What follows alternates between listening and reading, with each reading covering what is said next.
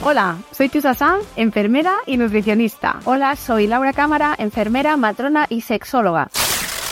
Hemos creado este podcast para hablar de la salud de la mujer en todas sus etapas y esferas. Salud sexual, reproductiva, mental, física y hasta financiera. No pensamos dejar títeres con cabeza. Bienvenidas a Sin Reglas con Chusa Sanz y Laura Cámara.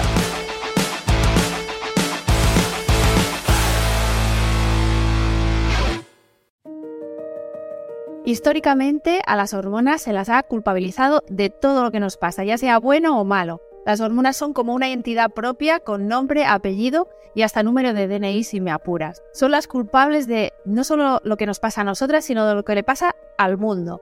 Desde que Eva mordió la manzana, amigas, todo ha ido absolutamente a peor. Parirás con dolor, soportarás muchas tonterías por el simple hecho de tener ovarios. Escúchame, pero es que además, pobre Eva, eh, ¿qué, ¿qué es lo que hizo? O sea, coger una puñetera fruta y comérsela. O sea, así es como las hormonas han sido, pues bueno, por un lado, las causantes de toda maldad, pero por otro lado, eh, realmente esto es fuente de ignorancia y de desconocimiento. O sea, a ti no sé cómo te suena, pero a mí me suena a excusa barata para ridiculizarnos y justificar nuestro comportamiento. ¿Que estás cabreada? Las hormonas. ¿Que tienes ganas de llorar? Las hormonas. ¿Que tienes ganas de atizarte la tableta de chocolate entera? Viendo Netflix, obviamente. Las hormonas. ¿Que estás irascible, irritada? Las hormonas. ¿Que quieres arrancar cabezas, amiga? Que a mí esto me pasa frecuentemente. Las hormonas. Todo, todo, todo es culpa de las hormonas. Bueno, a ver, a, ver, espero que estéis captando la ironía, ¿eh? Está claro que las hormonas, por un lado, manejan el cotarro, se nos mueve algo por dentro, pero por otro lado, lo que no tengo tan claro es que eso realmente sea tan malo. ¿Cómo va a ser malo? Igual que va siendo hora también de darle un poco la vuelta a la tortilla, ¿no? O sea, dejar de pensar que esto es un lastre y verlo pues como una oportunidad de vivir de manera cíclica y cambiante, ¿no? Digo yo que será mucho mejor este mundo si abrazamos esa fluctuación. Pero ¿sabes qué pasa? Que es muy complicado ser cíclicas en un mundo en el que se espera que seamos lineales y previsibles. Habría que darle la vuelta a esto, habría que venerarlas, honrarlas y adorarlas las hormonas. Yo no sé tú, pero es que yo no quiero ser un ser impasible, ¿no? No quiero que no nos inmutemos por nada. Es que estamos vivas y es que sentimos y padecemos y si un día me cabreo y me apetece gritar, pues ¿qué pasa? Pues no pasa nada. ¿No? Que, que, que nos dejen en paz con nuestras hormonas, que si resulta que queremos vivir como una montaña rusa, pues ya está, pues que nos dejen, que no queremos ser como una puñetera pared. Como decía Alaska, ¿no? ¿A quién le importa lo que yo haga? Yo lo que no quiero es ser, pues lo que tú has dicho, ¿no? Una pared a la que le pegas con un balón, a la que le meas encima, a que le pintas un graffiti, ¿no? Pues perdona que te diga, pero yo esto no lo quiero, ni para mí, ni para los míos. Así que nada, hay que darle la vuelta a la tortilla y hay que abrazar esta fluctuación y esta ciclicidad. Culpabilizar a las hormonas también ha sido una excusa para no estudiar muchas cuestiones, que como todos sabemos, como las mujeres somos tan complicadas, pues mejor pues no, no lo estudiamos, ¿no? Entonces, claro, esto es un problemón, porque si no se estudia, no lo comprendemos, lo que no comprendemos, evidentemente, pues se nos va a hacer siempre complicado, ¿no? Es un tema eh, muy serio, muchos problemas de salud que afectan a las mujeres, no se estudian en profundidad por esta supuesta complicación. Y lo que no se estudia, pues, ¿qué pasa? Pues que no podemos avanzar, ¿no? Si no estudiamos, por tanto, pues no lo vamos a comprender tampoco y esto, pues, al final es un problema que se va a traducir en un problema de salud para nosotras. Si el caso es que, si estás hasta el moño y si le cambias la M por una C, ya sabes lo que te sale de no saber qué pasa en tu cuerpo y cómo funciona, ¿vale? Obviamente, porque no es culpa tuya, ¿eh? Nunca te lo han contado. Vas a quedarte con nosotras que te lo vamos a explicar. Porque además no tenemos ningún reparo en decir que menstruamos, que nos enfadamos y, y que nos cabreamos y hasta que gritamos. ¿Que nos apetece llorar? Pues lloramos y vamos a disfrutar y abrazar esta montaña rusa emocional.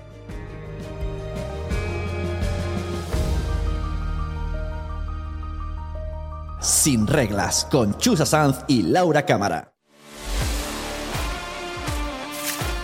¿Te parece si ya empezamos a hablar de las hormonas con más profundidad? Porque esto, es que esto Pues solo ha sí. sido una intro para desahogarnos. Uf, venga.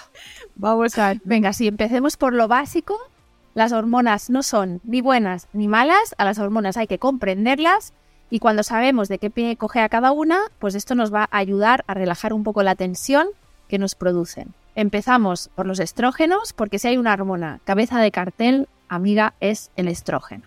Madre mía, pues es que ¿qué te voy a contar yo de los estrógenos? Pues es que es que los estrógenos y yo somos un ser único, o sea, estamos unidas, o sea, es que las conozco tanto que yo es que veo el estrógeno y ya me parece que es mi amiga, o sea, son hormonas maravillosas, ¿vale? Es decir, son hormonas encargadas de muchísimas funciones corporales y no solo están implicadas en temas reproductivos como pues nos hacen pensar, ¿no? O como realmente se piensa. A los estrógenos se les ha colocado un San Benito muy injusto, como que son hormonas malas.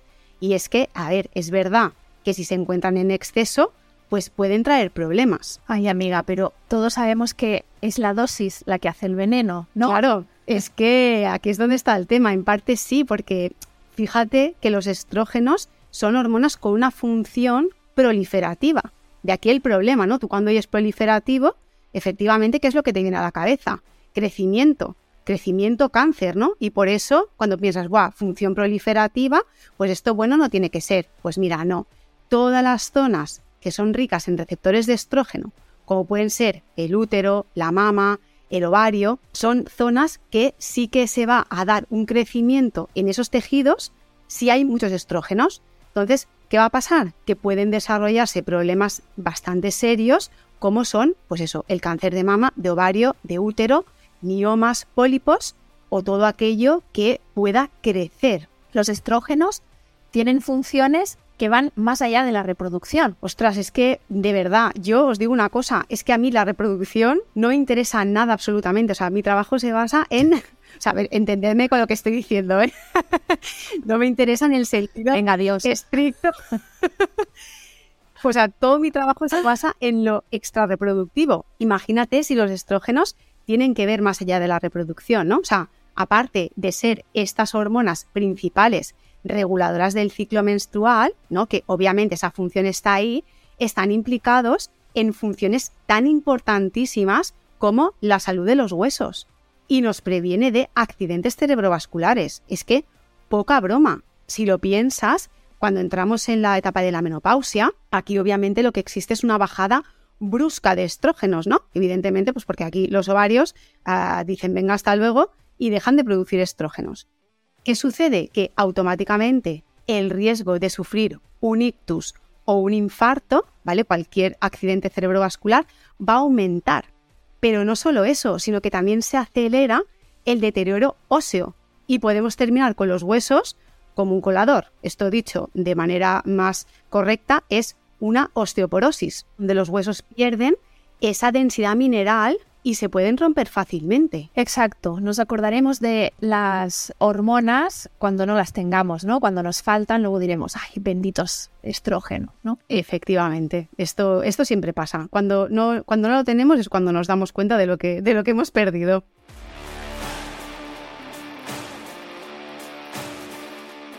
más cosas sobre los estrógenos y es que se las llama hormonas sexuales, pero en realidad son hormonas de maduración. ¿Y esto qué significa? Pues significa que están implicadas en la salud neuronal, en el estado de ánimo, en la lubricación vaginal, en el funcionamiento del sistema inmunitario. Y es que en realidad afectan a muchas células, sistemas y órganos de nuestro cuerpo. Efectivamente, en realidad todo nuestro cuerpo tiene receptores de estrógenos. También es importante mencionar que los estrógenos siempre van en tándem con la progesterona, ¿no? Que muchas veces hablamos del estrógeno como si el pobre viviera ahí solo por el mundo y son un binomio indivisible porque ambas hormonas tienen funciones antagónicas, ¿vale? Es decir, opuestas. Los estrógenos tienen este efecto proliferativo, pero la progesterona es la que va a frenar ese crecimiento. A mí me gusta la progesterona y tú lo sabes. Yo es una hormona que me mola. O sea, me gusta. Yo soy equipo progesterona. ¿Me, me gusta? Pues mira, a mí la verdad es que también, ¿eh? También te tengo que reconocer que hasta que entendí cómo era esto de ciclar, ¿no? De, tener eh, más estrógenos en una fase, progesterona en otra, era una hormona que no le acababa de pillar yo el rollo. Pero una vez ya la comprendes, piensa que es la hormona de la calma, del relax, ¿no? Es como que te deja así como el cerebro un poquito denso. Y esto, pues en un mundo, eh, digamos, estrogénico, estoy haciendo así entre comillas, pues la verdad es que se agradece porque es como, oye, vamos a poner el freno eh, eh, de este mundo en el que vamos a 200 por hora. La progesterona se va a segregar después de la ovulación, porque como su propio nombre indica, es la hormona progestación. Pero aquí, o sea, alto un momento, porque con este nombre es fácil confundirnos y pensar que solo está relacionada con la reproducción y nos pasa un poco como los estrógenos, ¿no? Aunque se llame así, tiene unas funciones mucho más allá de esta función reproductiva. O sea, es que al final todas las hormonas, absolutamente todas, tienen funciones extrarreproductivas. Lo que pasa que, claro, como el ciclo menstrual, el evento principal es la ovulación y la ovulación sirve para quedarte embarazada, pues parece que solamente sirven para eso. Pero de hecho la progesterona, ¿tú sabías que es un neuroesteroide? Esto quiere decir que está implicada en procesos cerebrales como el estado de ánimo y el comportamiento. Y es que, amiga, por eso, después de la ovulación, es el momento en el que el síndrome premenstrual, que ya le haremos un capítulo aparte porque se lo merece, puede aparecer. Y no antes, porque la progesterona y los estrógenos, como ya hemos dicho, si no están bien equilibrados entre ellos, es cuando van a venir los problemas. Voy, te voy a hacer una pregunta trampa. Chusa, porque yo sé que tú sabes mucho de esto entonces, ¿estas hormonas, estrógeno y progesterona, solo las tenemos las mujeres? Todas las personas tienen estrógenos, ¿vale? Es decir, que muchas veces eh, parece que esto sea solo un tema nuestro, ¿no? De la mujer o de la persona con ovarios y con útero, ¿vale? Pues no. Por eso decir hormonas femeninas y masculinas es un error. Todo hijo de vecino tiene estrógenos pero lo que cambia es la cantidad en la que circulan en su cuerpo. Bueno, yo creo que hemos dejado algunas cosas claras. Que los estrógenos y la progesterona son hormonas muy necesarias y podemos pasar a la siguiente hormona, que es obviamente la testosterona, que esta se relaciona con los hombres, pero que nosotras también tenemos.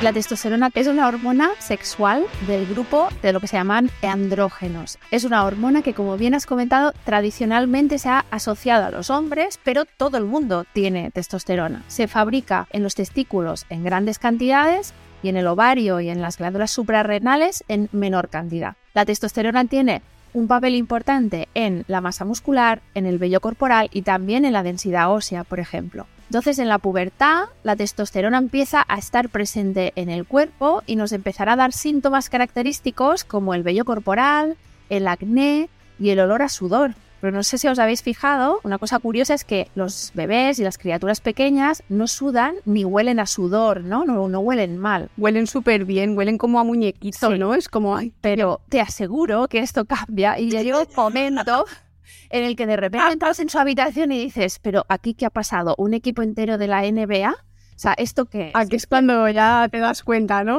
Claro, o sea, tú sabes, aquí hay movimiento de andrógenos, aquí hay testosterona, amigas. Aunque los efectos de la testosterona son claramente más demostrables en el varón, son igual de importantes en todas las personas. Y a mí aquí se me viene una pregunta, ¿no? Que siempre, pues bueno, nos hacemos en referencia a la testosterona y es si el deseo sexual está relacionado con la testosterona. Yo sé que tú de esto nos puedes contar un ratito cosas. Esta pregunta no es del todo fácil de responder. Sí parece que tiene que ver con el deseo sexual, pero es probable que no solo la testosterona en sí, sino una proteína que la transporta y la mantiene disponible o no en nuestro organismo. Y por lo visto, tanto los niveles disponibles de testosterona como los estrógenos tienen una implicación importante en el deseo sexual.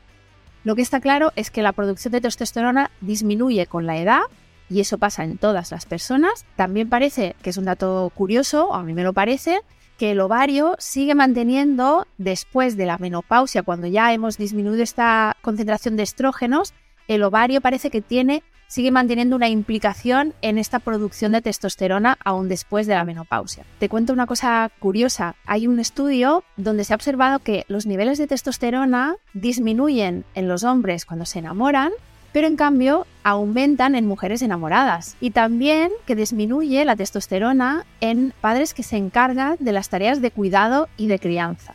¿Cómo te quedas? Ostras, pues la verdad es que me quedo que necesito más información más datos, porque a mí estas cosas es como que siempre pienso en cuál será la finalidad biológica, ¿no? Es decir, esto y, y- y por qué pasa, ¿no? Es que tenemos tantas incógnitas que yo a veces me pongo hasta nerviosa. Esto nos viene a decir un poco que las testosterona, las La testosterona, que las hormonas modulan nuestro comportamiento, pero nuestro comportamiento también modula las hormonas. Hablando de la crianza, a mí se me ocurre que podemos darle paso ya a una hormona muy relacionada con esto, como es la oxitocina.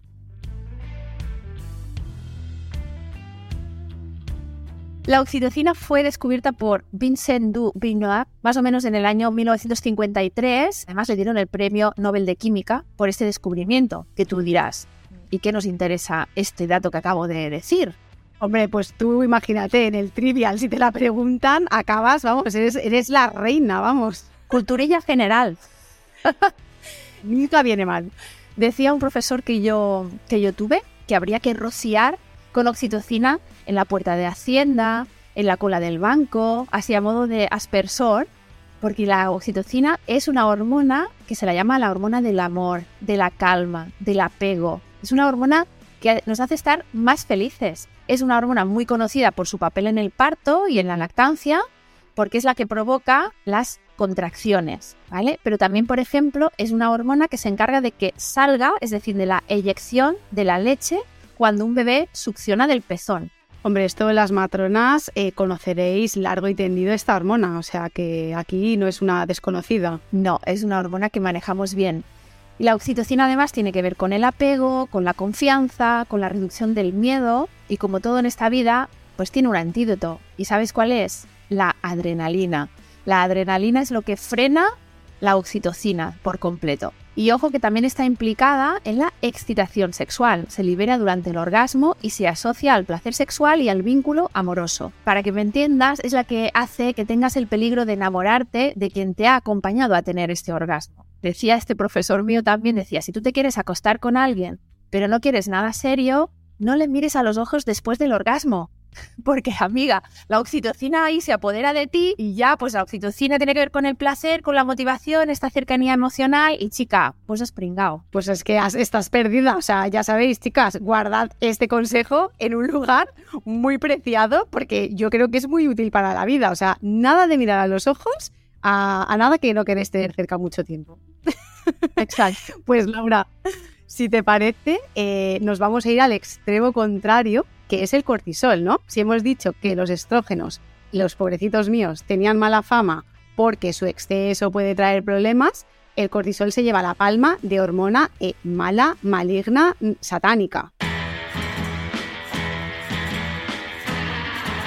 El cortisol es una hormona necesaria para la vida, pero si domina y es en exceso, pues nos puede traer problemas de salud. Además es que el cortisol no es casualidad que se le llame hormona del estrés. Y es que el estrés, aunque lo, lo estamos asociando, vamos, lo asociamos a algo malo, en realidad es una respuesta de nuestro organismo que es muy necesaria para la supervivencia. Hay que tener claro que el problema quizá no está en el, cortisol en, eh, en sí, sino en mantener estos niveles de estrés elevados de manera constante y permanente. Efectivamente, cuando el cortisol se mantiene elevado de manera crónica, podemos tener problemas, por ejemplo, de ovulación, ¿vale? Si- Yo siempre cuento que el estrés, ¿no? El cortisol, es como que se come a la progesterona. Entonces, bueno, pues la ovulación se puede retrasar, incluso puede llegar incluso a eh, desaparecer. Pero no solo eso, podemos tener eh, problemas digestivos, podemos tener mayor probabilidad de infecciones. ¿Por qué? Porque el sistema inmunitario, cuando el cortisol está alto, se deprime, ¿vale? Entonces hay un largo etcétera de eh, problemas que, eh, pues bueno, que es un tema bastante, bastante serio. Los niveles elevados, además de estrés crónico, pueden traer consigo, pues, esta larga lista de problemas de salud, ¿no? Así que, pues bueno, ya sabéis, a buscar esos espacios de autocuidado y descanso que son súper necesarios, a la par que inexistentes muchas veces en nuestras vidas. El estrés mata, amigas, ¿no? So, como baja el estrés, reduce el estrés, habrá un consejo tan fácil de decir y tan jodidamente complicado de llevar a cabo. Totalmente. Yo creo que además de este tema también podríamos hacer un capítulo completo porque es que hay muchísima, muchísima, muchísima tela que cortar. Pero vamos a pasar a otra hormona que también es muy interesante y que también nos gusta mucho a las matronas, que es la prolactina.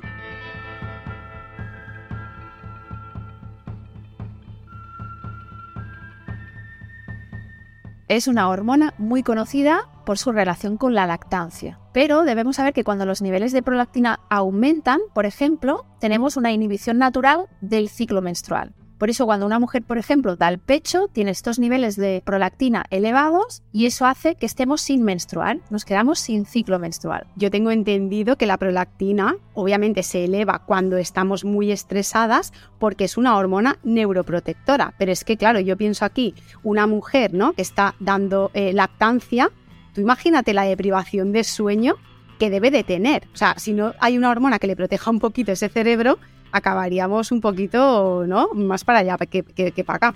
La naturaleza nos da pistas, ¿no? O sea, habrá una cosa más estresante que una crianza, ¿no? Haber tenido un bebé, alimentarlo durante día y noche. O sea, esto es una época en la vida muy estresante. Fíjate que la hormona que sirve para la lactancia también sirve un poco como protección de ese estrés, ¿no? Es una hormona, como tú dices, neuroprotectora. Es como que el cuerpo dice, chica, estás a tope, tienes mucho estrés y pone en marcha mecanismos de neuroprotección porque vas a petar, o sea, literalmente.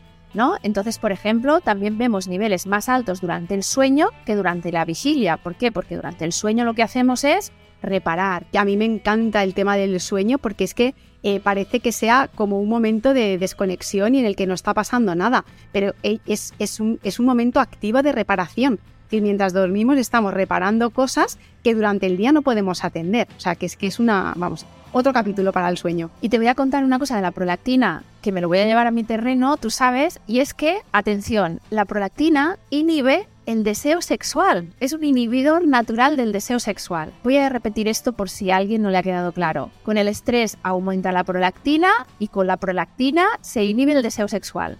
Ala, ahí lo lleváis.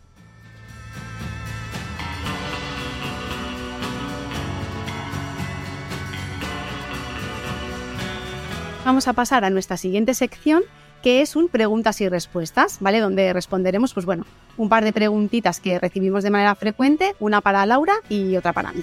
Envía tus preguntas a través de las redes sociales, indicando que son para el podcast Sin Reglas. Vamos a por la pregunta, que además es una muy buena y muy frecuente pregunta, ¿Qué va para ti, Chusa. ¿El sangrado abundante es por culpa de los estrógenos entonces? Bueno, pues como ya hemos dicho, ¿no? Anteriormente ya hemos presentado aquí al estrógeno. Eh, realmente el estrógeno es una hormona eh, proliferativa, es decir, la función que hace en este caso cuando tenemos un sangrado abundante, la acción sería a nivel del endometrio. Cuando el endometrio está muy engrosado, quiere decir que ha recibido mucha información por parte del estrógeno. Por tanto, podríamos decir que sí, que una de las posibles causas, que no la única, puede ser por un hiperestrogenismo. ¿Vale? Por tanto, cuando hay mucho sangrado abundante, tenemos que ver si realmente hay muchos estrógenos o hay poca progesterona que no puede hacerle frente a esa cantidad de estrógenos. Pero vamos, o sea, así de, manera rápida, digamos que sí, que una de las de los posibles culpables, por decirlo así, del sangrado abundante sí que puede ser la, la cantidad de estrógenos elevada.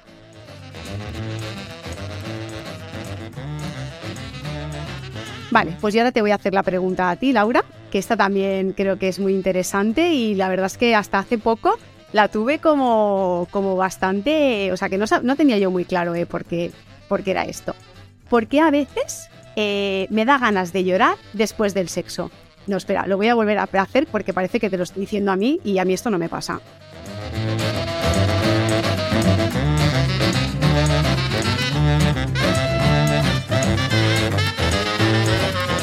Pues Laura, esta, esta pregunta es, es, para ti. ¿Por qué a veces nos da ganas de llorar después del sexo? Bueno, a quien le pase. Pues esto es algo curioso porque pensamos que después del orgasmo todo es como bienestar y de hecho así se define ¿no? la sensación del orgasmo, pero existe lo que se llama disforia poscoital que puede ser este sentimiento de tristeza, incluso de angustia después del orgasmo, que puede ser por, por este motivo el, por donde viene la pregunta. Primero decir, pues que esto no tiene por qué estar relacionado con la relación sexual en sí o con la relación de pareja. No está claro por qué pasa, eh, porque la experiencia del orgasmo en realidad es muy compleja e integra pues aspectos neuroendocrinos, eh, más físicos, pero también aspectos emocionales y aspectos psicológicos. Entonces parece que puede tener que ver con que después de la subida de todas estas hormonas que nos hacen sentir muy bien, eh, como es la oxitocina, las endorfinas y demás, hay un bajón muy brusco y esto nos puede llevar a una sensación de tristeza eh, e incluso estas ganas de llorar. Entonces, si te pasa esto, pues te puedo decir que eh, si te ha pasado alguna vez puntual, pues oye, yo creo que las experiencias son variadas, diferentes y tampoco tenemos que agobiarnos, pero si es algo que te ocurre pues muy a menudo, pues hombre, mejor consultar con un experto o experta. Si te pones a llorar porque te has dado cuenta de que estés en la cama con un capullo, esto no es por culpa de las hormonas, ¿eh? Aquí lo que tienes que hacer es vestirte y salir corriendo. Aquí las hormonas no tienen la culpa. Para ponerle el lacito al episodio, pues vamos a comentaros cómo se descubrió el estrés. El concepto de estrés en realidad fue intro- introducido por, eh, por un médico húngaro que se llamaba Hans Selye, que no sé si lo pronuncio bien porque se escribe Selye, ¿vale? En fin, esto fue en la década de 1930. Bueno, pues ¿qué pasa? Que este señor trabajaba con ratas, ¿vale? En su laboratorio y observó que los animales, tanto expuestos como no expuestos a situaciones estresantes, lo que experimentaban eran cambios fisiológicos muy parecidos, ¿vale? Es decir, eh, tanto a las ratas que estaban estresadas como a las que no, les aumentaba la frecuencia cardíaca, eh, la liberación de otras hormonas, ¿vale? Es decir, que daba igual el tipo de estresor que recibieran. ¿Y esto cómo se dio cuenta? Pues bueno, resulta que el pobre hombre era muy, muy malo pinchando a las ratas, ¿vale? Se notaba que enfermero no era. Entonces, las manipulaba en el laboratorio fatal. Eh, las pinchaba mal, se le caían de las manos, se escapaban, eh, luego las tenía que perseguir por el laboratorio, ¿no? Bueno, pues imagínate el cuadro. Y claro, tanto a las ratas que las pinchaba con X sustancia que él quería analizar, como las que les pinchaba suero, se dio cuenta de que la respuesta era la misma. Entonces, bueno, dijo que a partir de estas observaciones se desarrolló la teoría general del estrés, ¿vale? Que es la que va a describir el estrés como esa respuesta biológica ante cualquier demanda que exceda los recursos de nuestro cuerpo, ¿vale? Entonces, bueno, en resumen, este médico fue el primero en identificar y describir el estrés como un fenómeno biológico y además su teoría ha sido muy importante, ¿vale? Por no decir crucial, para entender e investigar el estrés y sus efectos en la salud, ¿no? O sea, fijaros que de una cosa eh, totalmente tonta, ¿no? Como es, pues bueno, tengo aquí mis ratitas y les voy a hacer, eh, voy a pincharles cosas para ver cómo reaccionan, pues la conclusión que se sacó fue muy importante, ¿no? Para, para la salud. Más cosas para el trivia. Todo esto lo podéis apuntar, ¿vale? Porque algún día igual os puede salir alguna pregunta en un programa o eso. Bueno, pues hasta aquí llega el episodio de hoy. Esperamos que os haya gustado, que hayáis aprendido cosas y sobre todo que hayáis pasado este rato con nosotras disfrutando tanto o más que nosotras. Somos Laura Cámara y Chusa San y nos podéis encontrar en nuestras redes sociales como arroba soy y lauracámara.ginesex. Estad atentas al próximo episodio de Sin Reglas porque esto no ha hecho más que empezar. Adiós amigas.